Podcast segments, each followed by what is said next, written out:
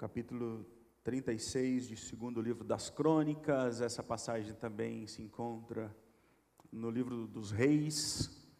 Esse contexto está em todo o livro dos profetas, de Isaías, de Jeremias.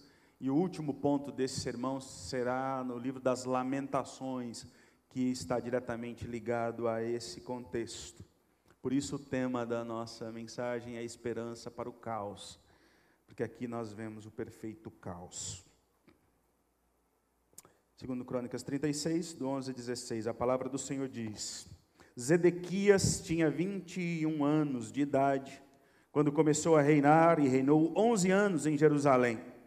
Zedequias fez o que era mal aos olhos do Senhor seu Deus e não se humilhou diante do profeta Jeremias, que falava da parte do Senhor também se rebelou contra o rei Nabucodonosor, que o tinha obrigado a jurar fidelidade em nome de Deus. Foi teimoso e tanto endureceu o seu coração que não voltou ao Senhor, Deus de Israel.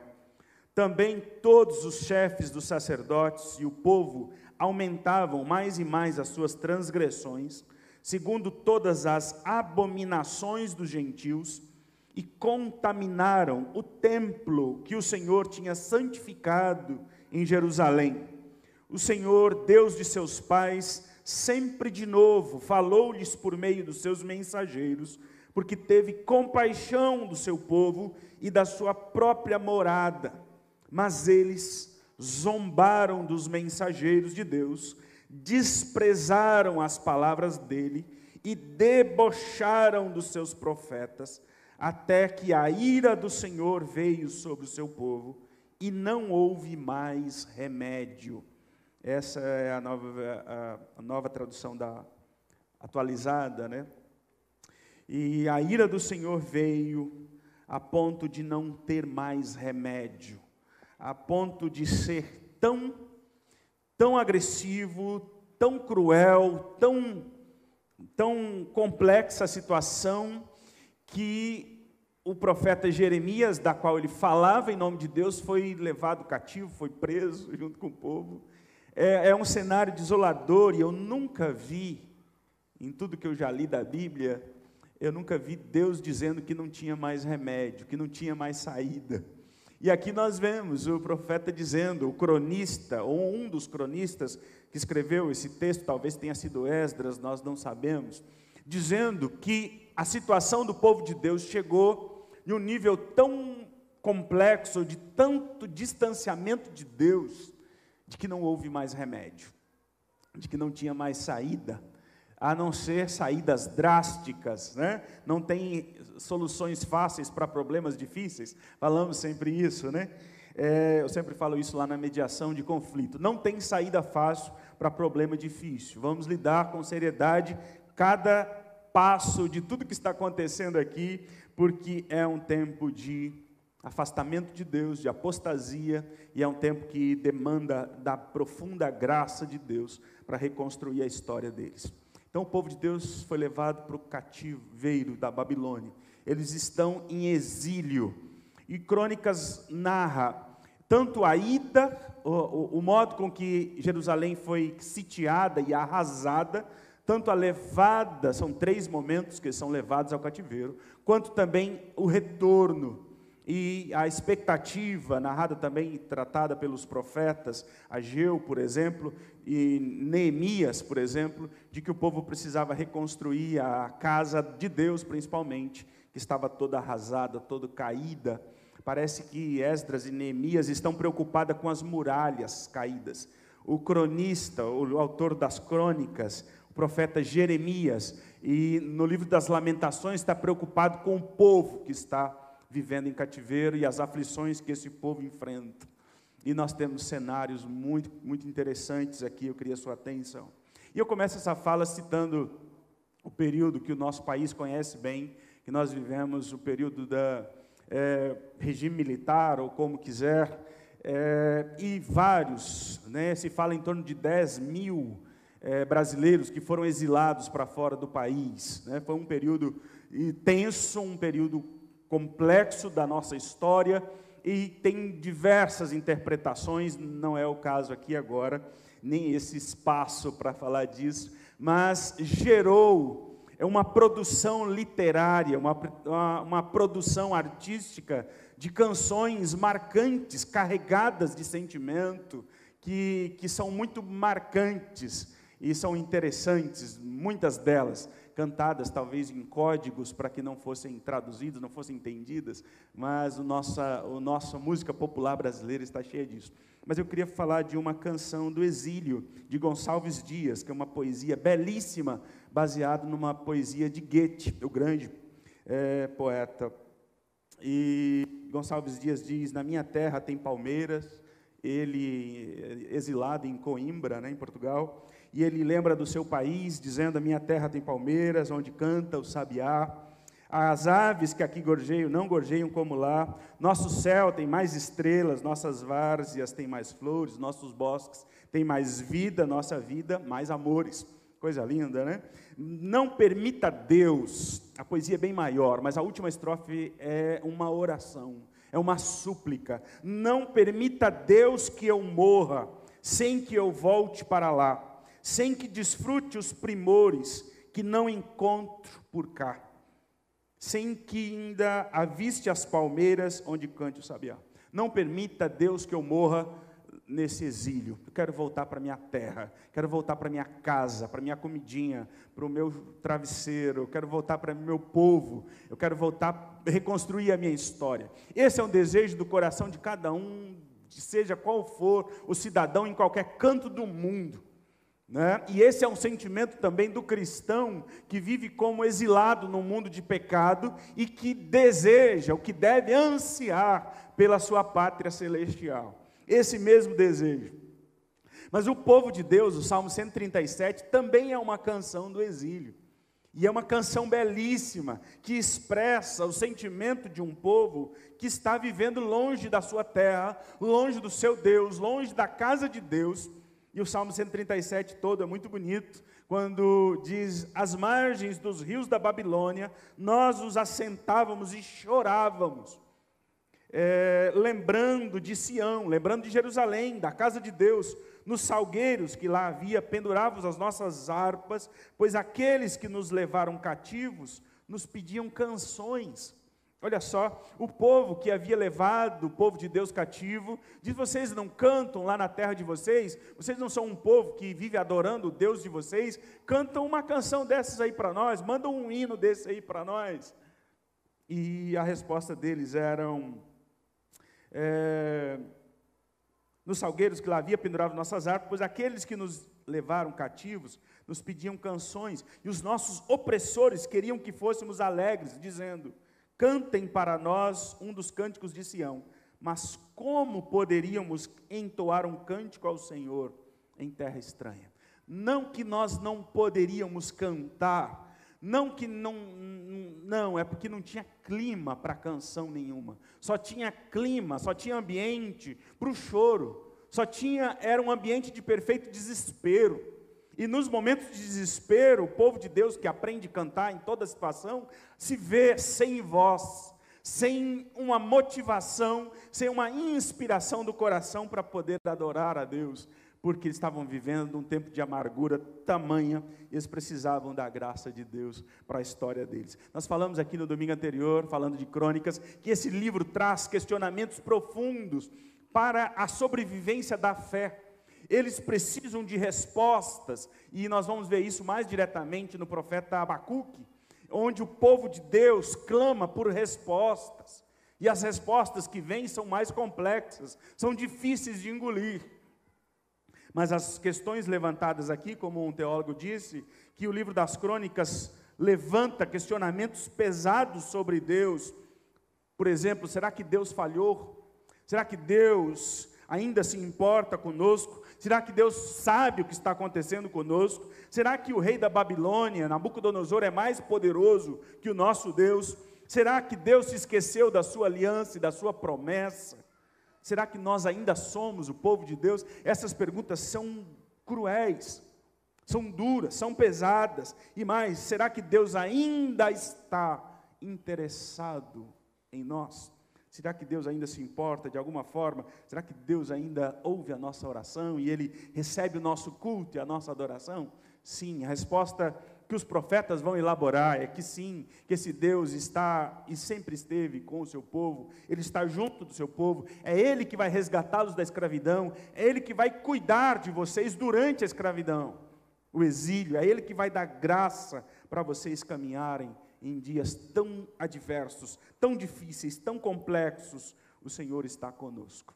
O livro das crônicas, ou os livros das crônicas, ele, numa ordem cronológica, ele estaria no final do Antigo Testamento, antes do Novo Testamento, né? porque ele é uma, um olhar, como eu disse, numa visão do próprio Deus sobre a história do seu povo, desde o período lá dos juízes à frente, Deus está olhando para a história, mostrando de maneira muito clara a maldade do coração humano, o quanto esses homens, o quanto esses reis eram perversos, eram cruéis. Nós falamos dos melhores deles, falamos de Davi, de Salomão, que era o capeta em forma de gente, tamanha crueldade com seus inimigos, né?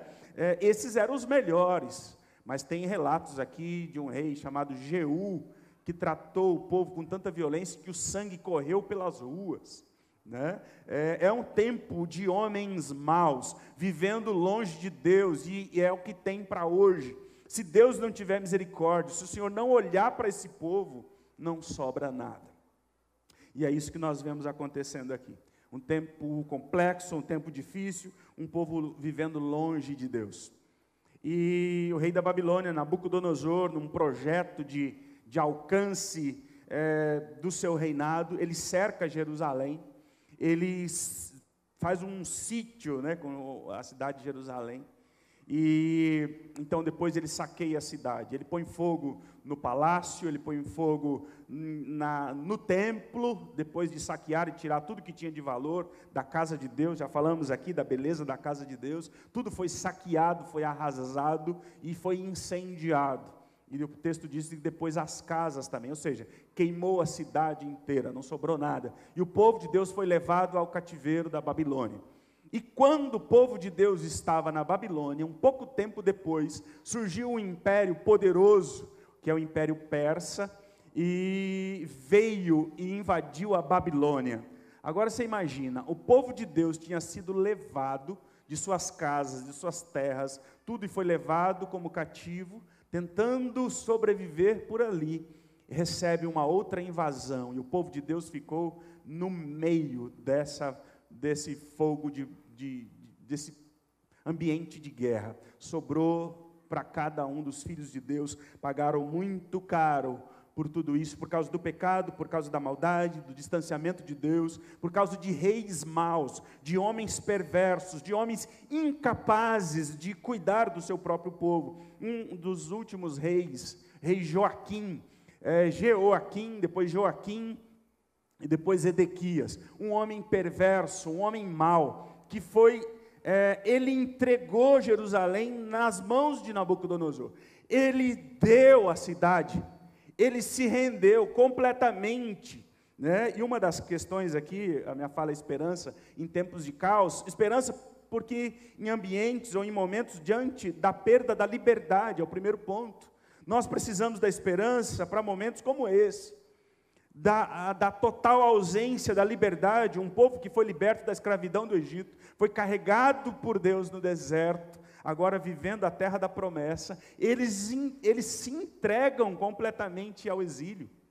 Joaquim é, é cruel com o povo, porque ele se entrega para o rei, entrega toda a cidade, e ele é um capacho do rei Nabucodonosor, porque ele vai, eles mudam até, o rei muda até o nome dele, você imagina, é, demonstrando autoridade e poder de Nabucodonosor, e o rei Joaquim então vai morar na casa de Nabucodonosor, no palácio, e vai comer na mesa do rei da Babilônia, enquanto o povo, o povo está na rua, morrendo de fome nos campos e nas ruas.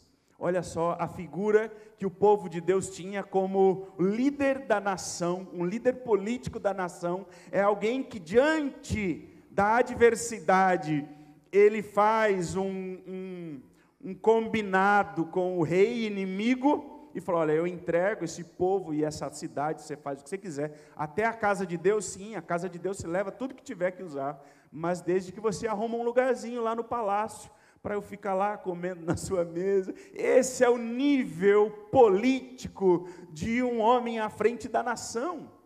Né? É algo assim, puxa, mas não tinha um camarada um pouquinho melhor que esse? Não, era tudo nesse nível.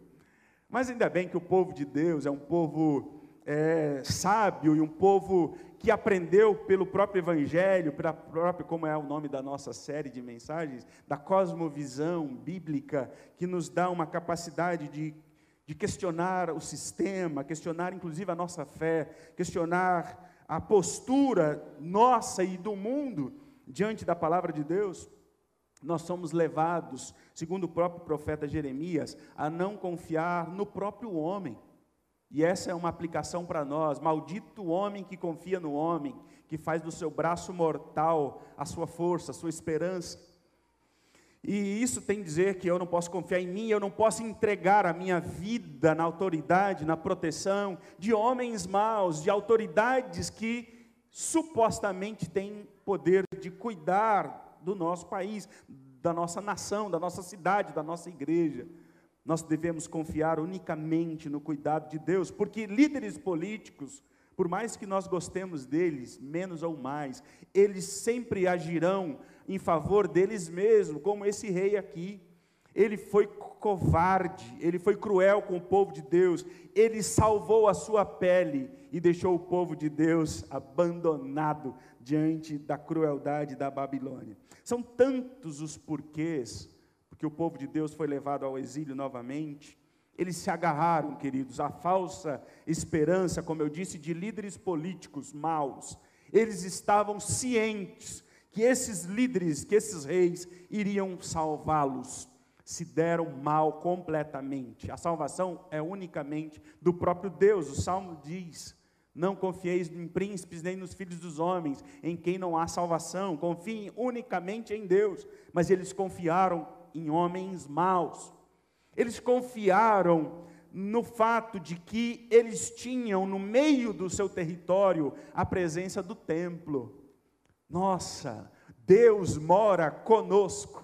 O nosso Deus Todo-Poderoso, que Moisés falava no alto do Monte Sinai, o Deus poderoso que estava presente no tabernáculo na caminhada do deserto, agora fez um lugar para ele morar perto de nós. Deus está conosco.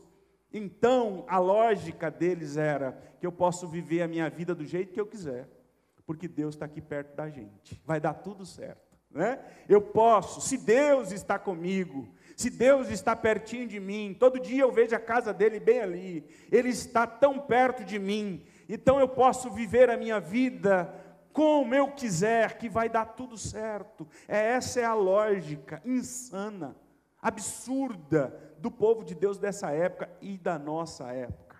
Basta que eu tenha um contato com Deus, basta que eu possa é perceber que Deus está de alguma maneira perto de mim. Não, Deus não quer isso. Deus quer uma vida regularidade, uma vida de continuidade, de amizade, de intimidade na sua presença. E o povo pagou caro por não entender isso. Eles achavam que bastaria que Deus estivesse perto e não que seus corações estivessem completamente rendidos ao Senhor confiaram nos seus inimigos, confiaram no povo do Egito, confiaram nas suas riquezas, confiaram na presença do templo, fracassaram, precisavam confiar unicamente nesse Deus maravilhoso. É, essa combinação perigosa de fé e política, de fé e misticismo, isso pode levar ao fracasso e isso leva à perda total da liberdade. Precisavam olhar para Deus, precisavam voltar-se para Deus precisavam reencontrar em Cristo Jesus, ou na presença do próprio Deus e na promessa de Cristo Jesus, esperança nesse tempo de cerceamento da liberdade. Foram levados como escravos, foram humilhados, viveram como um povo é, desrespeitado, destruiu a dignidade deles de um modo estranho e algo muito triste o povo de Deus perdeu a tão cara liberdade que Deus tinha garantido para eles. Deus já os tinha libertado da escravidão, mas eles, por conta própria, voltaram à escravidão. E talvez um dos grandes dilemas que a igreja de Cristo Jesus do nosso tempo precisa lidar é com a liberdade, com a nossa liberdade em Cristo Jesus.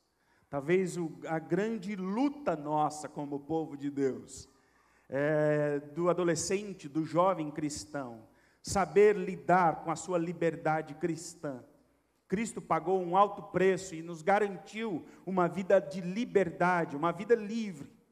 Mas a grande questão é diferenciar ou saber até onde vai a liberdade, para que não caia o que o apóstolo Paulo disse sobre tornar a liberdade em libertinagem.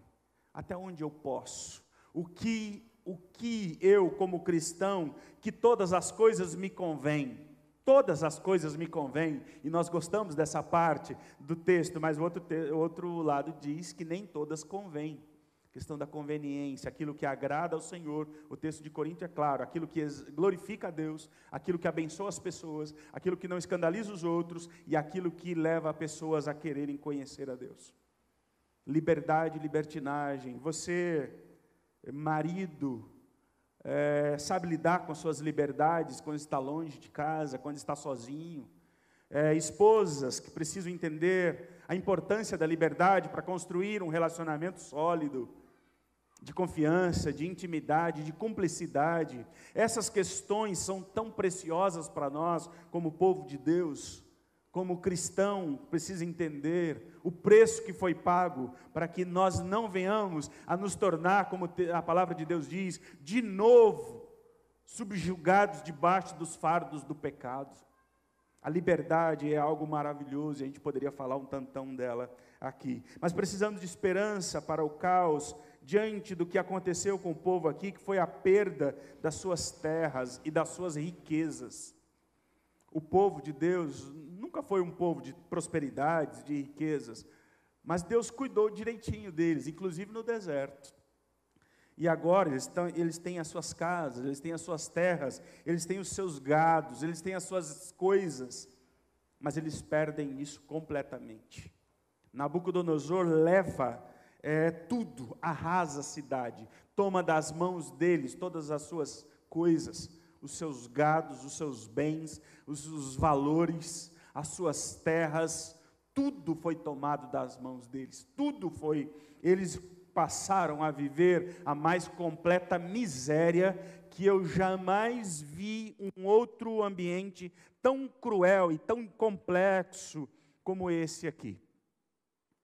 Eles passaram um povo que recebeu a promessa maravilhosa da terra prometida, uma terra que manava leite e mel, que tinham frutos maravilhosos, que tinham tudo que eles precisavam para construir a sua história, mas tudo isso foi perdido. Tudo isso foi perdido e eles passaram a viver é, de maneira miserável. Nabucodonosor era um homem mau, esse rei da Babilônia é, ele, dos três momentos que ele saqueou Jerusalém, levou primeiro os jovens, aqueles que tinham capacidade de construção, de, de produzir alguma coisa na Babilônia, Daniel e seus amigos, nós conhecemos a história de Daniel. Depois ele levou mais uma leva, mais as pessoas é, de meia idade, e os idosos, e os camponeses, e os pobres foram largados para morrer de fome, porque não podiam produzir nada. É um, um ambiente de completa desolação. A terra prometida era um retrato do jardim do Éden. A forma com que ela é descrita aqui nós já falamos. Mas agora eles viraram um povo miserável, um povo abandonado, um povo largado para morrer de fome. O reino do norte também foi levado cativo e eles estão é, sobre o exílio da Assíria.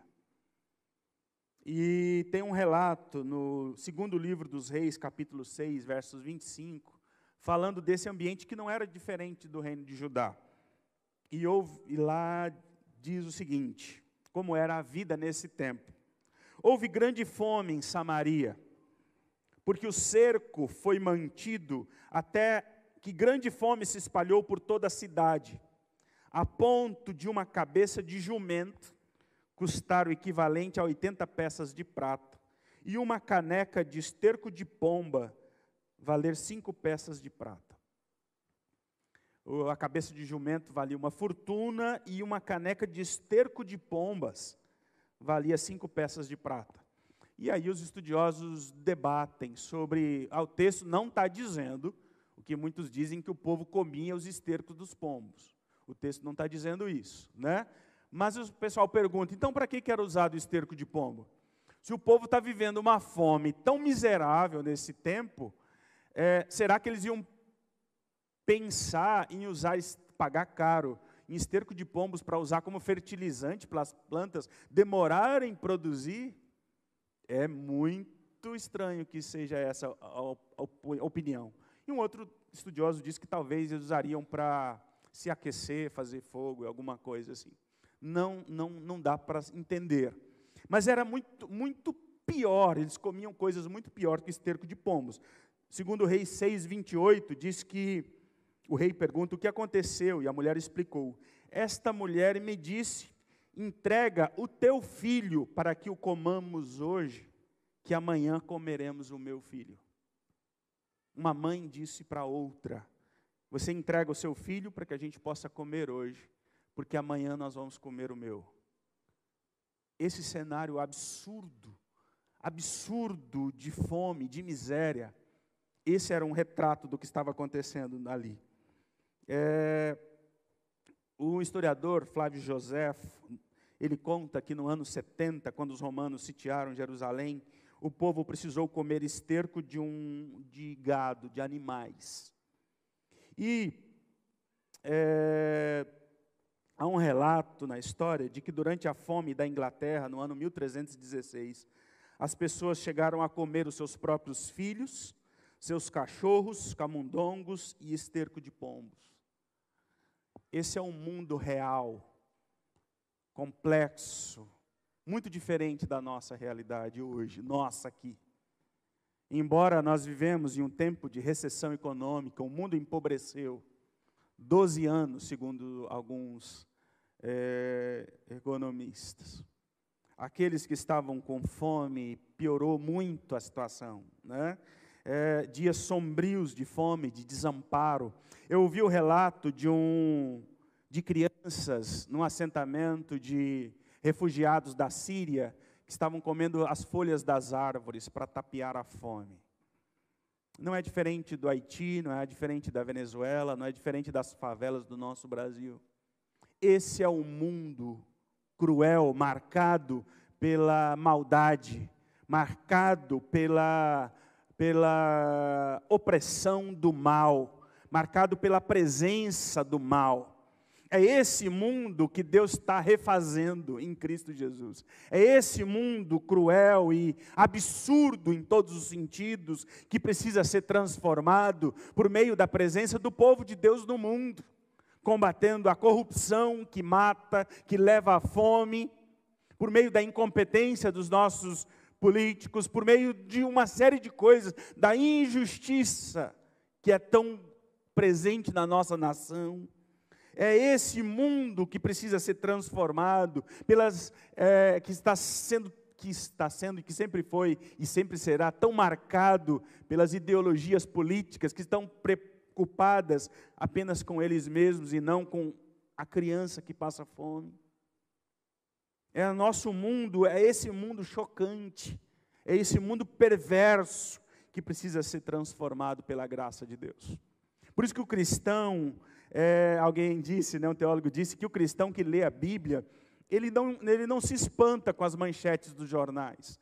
Ele sabe que o mundo que vivemos é um mundo marcado pelo desencontro, pelo desajuste.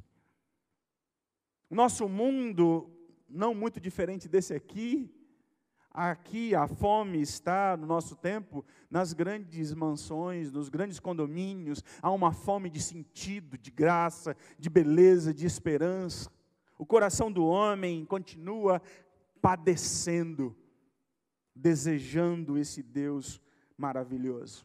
E é esse próximo ponto que nós precisamos de esperança para o caos diante da perda da sua cidade, da sua fé e do seu templo, que é o símbolo da fé do povo de Deus. A cidade foi arrasada, a casa de Deus, que foi feita com detalhes tão precisos, de maneira tão caprichada, tão zelosa, tão bela, tudo foi arrasado, tudo foi destruído. A fé deles foi zombada, zombaram dos profetas que falavam em nome de Deus. Epifânio sacrificou porcos dentro da casa de Deus. Judas Macabeu se revolta e causa uma, um, tenta fazer uma revolução nesse tempo, a espada armado para defender a glória de Deus. É o período dos entre o Antigo e o Novo Testamento, período intertestamentário, 400 anos de silêncio, onde Deus, de alguma forma, estava agindo, mas o povo estava completamente longe de Deus. Você gosta das suas coisas, não gosta? Quem não gosta da sua casa? Por mais simples que seja, aquela comidinha que, que nos define como ser humano. As nossas coisas, os nossos, os nossos bagunça santa, as coisas que, que são só nossas.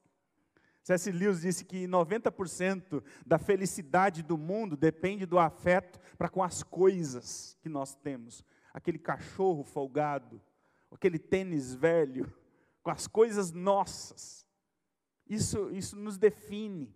Mas quando tudo isso é tomado, quando tudo isso é tirado, leva um pouco da nossa identidade como ser humano, que precisa se reencontrar, que precisa se refazer, que precisa recomeçar. E é assim que o povo de Deus está. Há uma saudade aqui, como o Salmo 137 diz, a saudade da casa de Deus. Eles não podem cultuar a Deus. É, o profeta Daniel mostra isso. Eles não podem sequer orar a Deus. Eles não podem celebrar a sua fé. Eles estão vivendo um tempo de desconstrução da sua crença, dos seus valores, da educação dos seus filhos, da sua moral, da, do seu caráter, tudo está sendo patrolado, tudo está sendo soterrado pela idolatria, pela imoralidade da Babilônia.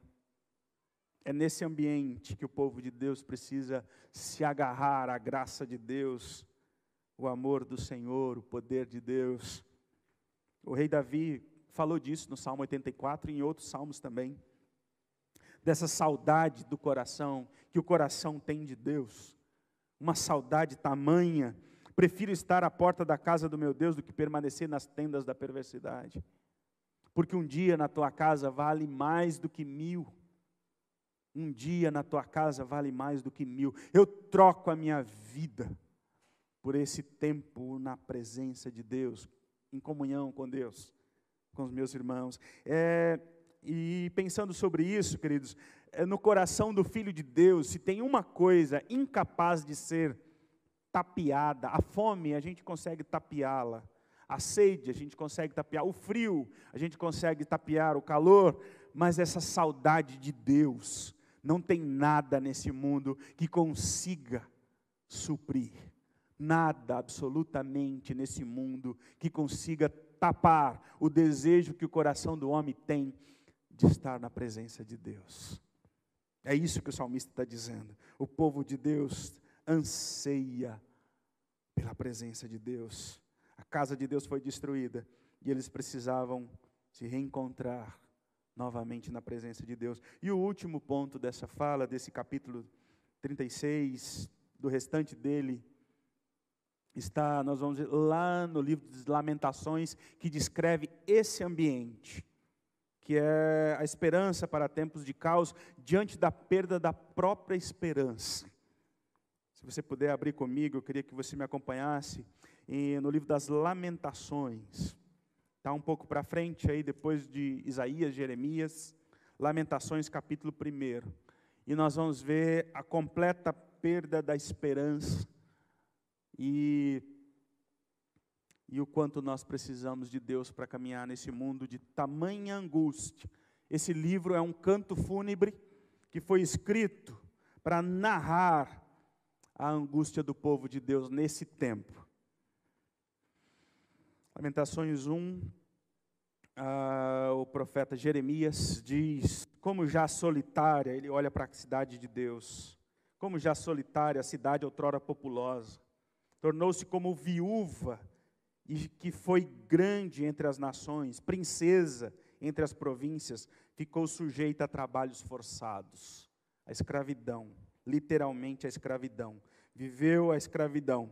É, ele chora, ele escreve com as lágrimas caindo sobre sua escrita. Ele fala no versículo de número 5 do capítulo 1. É, os adversários dominam, os seus inimigos prosperam, porque o Senhor afligiu o seu povo. Por causa da multidão das suas transgressões, os seus filhinhos, ele está falando das suas crianças, os seus filhinhos tiveram de ir para o exílio na frente dos adversários, marchando à frente dos soldados. Uma disposição de crueldade, de desamparo completo. É, capítulo 1, versículo 11: Todo o seu povo anda gemendo e à procura de pão. Isso é fome, fome que leva ao gemido trocaram as suas coisas preciosas por mantimento, trocaram suas joias, tudo que tinham, por um pouquinho de comida, para poderem restaurar as forças. Vê, Senhor, e contempla, pois me tornei desprezível. O povo se vendeu, o povo se deu completamente, tudo que tinha em mãos, para poder comer um pouquinho, para poder viver um pouquinho mais mas está tudo tão complexo, está tudo tão difícil. E no capítulo 3, então, ele diz: Eu sou o homem que viu a aflição causada pela vara do furor de Deus. Jeremias foi levado junto, ele está presente aqui. Eu vi a aflição do meu povo.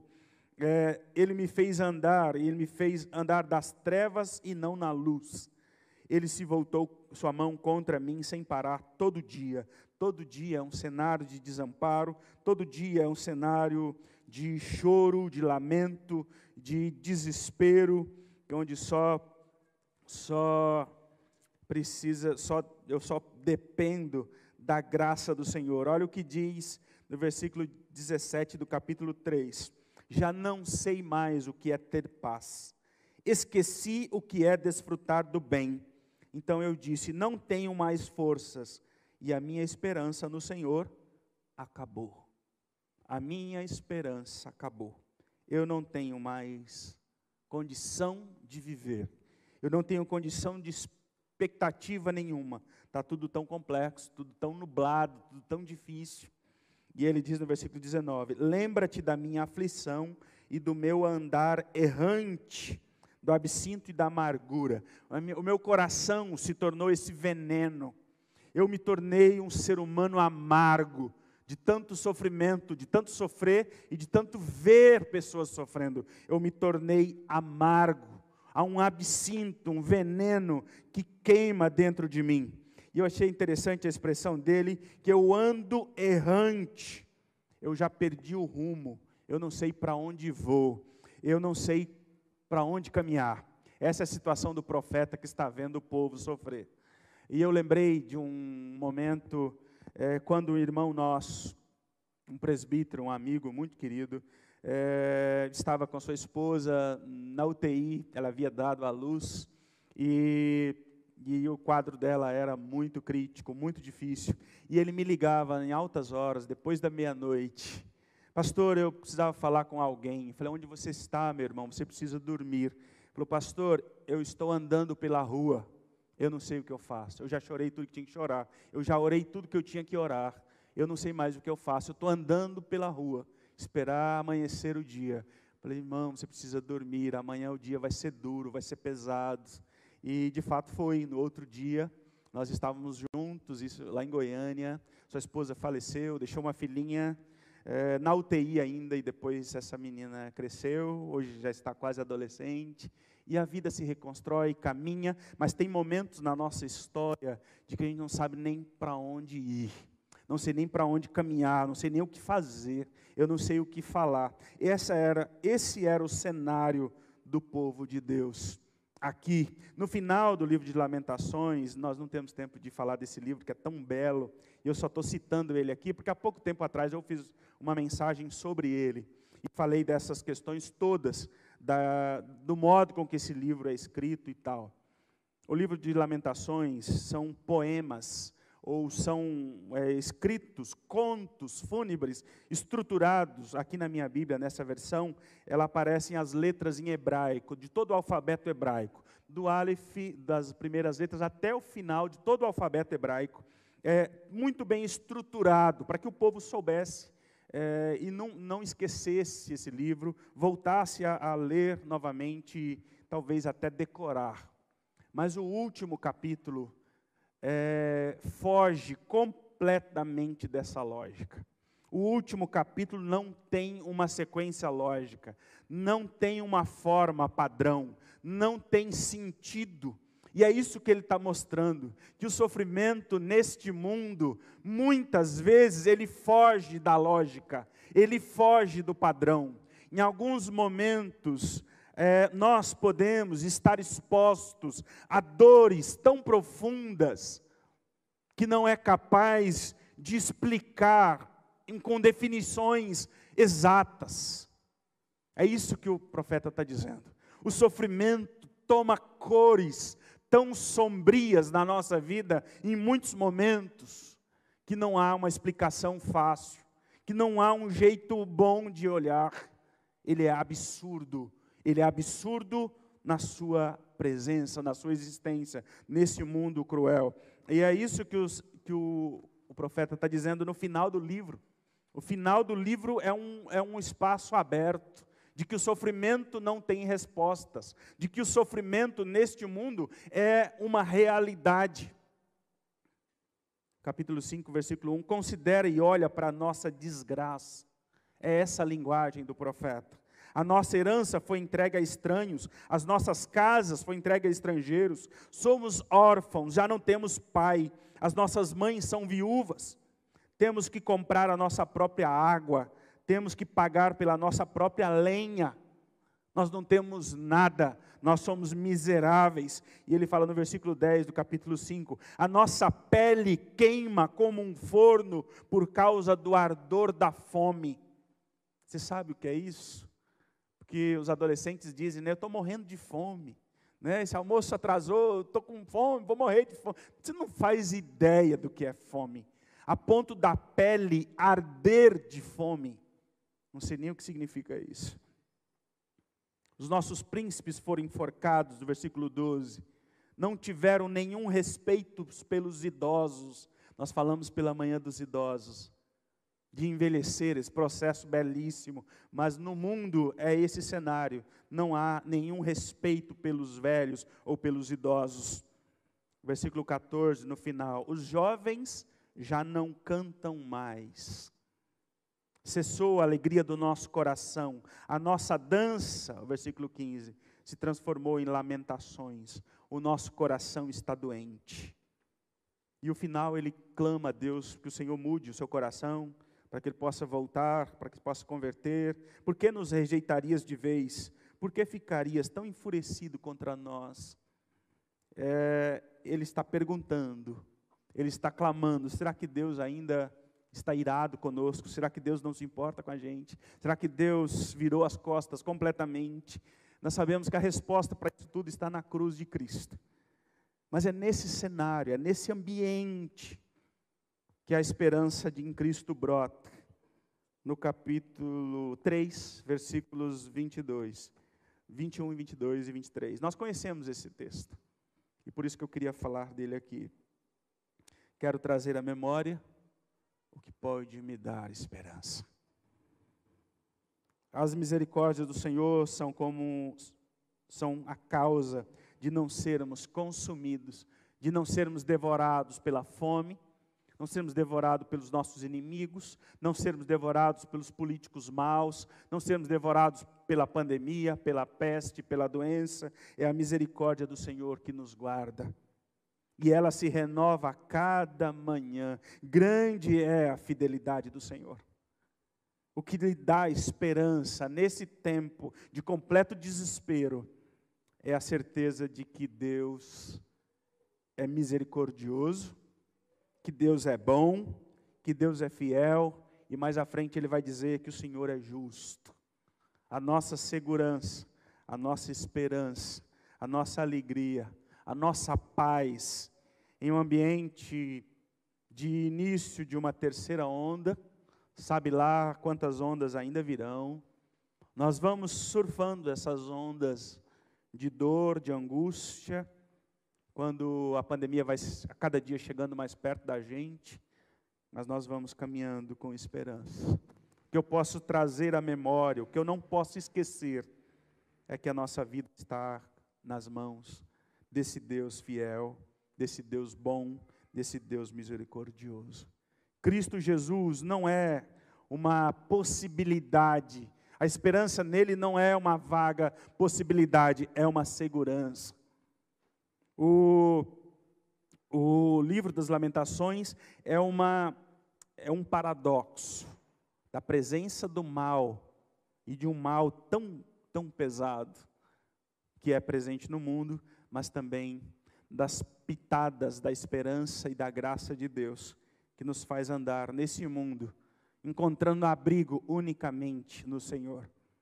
A nossa segurança não está nos poderosos, nos príncipes, nos políticos, na religião, mas num relacionamento verdadeiro, próximo e sincero com o próprio Cristo Jesus. O povo de Deus é um povo que começou a história ganhando um mundo de presente, mas foi expulso daquele jardim, caminharam no deserto, errante pelo deserto, ganharam uma terra prometida maravilhosa, mas perderam também. E agora tudo se repete. A escravidão do pecado leva à miséria em todos os sentidos espirituais, sociais, morais e emocionais. Mas em Cristo Jesus, então, no Novo Testamento, nós herdamos tudo de novo, tudo e muito mais que precisamos para retornar aos braços desse Deus maravilhoso. Somos herdeiros de Deus e co-herdeiros com Cristo Jesus. Nós somos exilados nesse mundo. Nós somos o povo que marcha com saudade, saudade da casa de Deus, na eternidade, da Sua presença transformadora desse mundo de maldades, de misérias, por toda parte. No Senhor nós temos convite para recomeçar, para agir, para se levantar. Pessoas que já perderam suas terras, perderam sua moral, perderam tudo que tinham. Pessoas que tiveram que recomeçar a vida profissional do zero. Pessoas que já enfrentaram dias maus nesse mundo. São perdoados, são amados e são recebidos na presença de Deus como filhos para caminhar com esperança neste mundo. Que o Senhor abençoe a sua vida, o Senhor abençoe sua casa, sua família, o seu coração, a sua fé que você encontre em Deus tudo o que Ele tem para você neste mundo. Em nome de Jesus.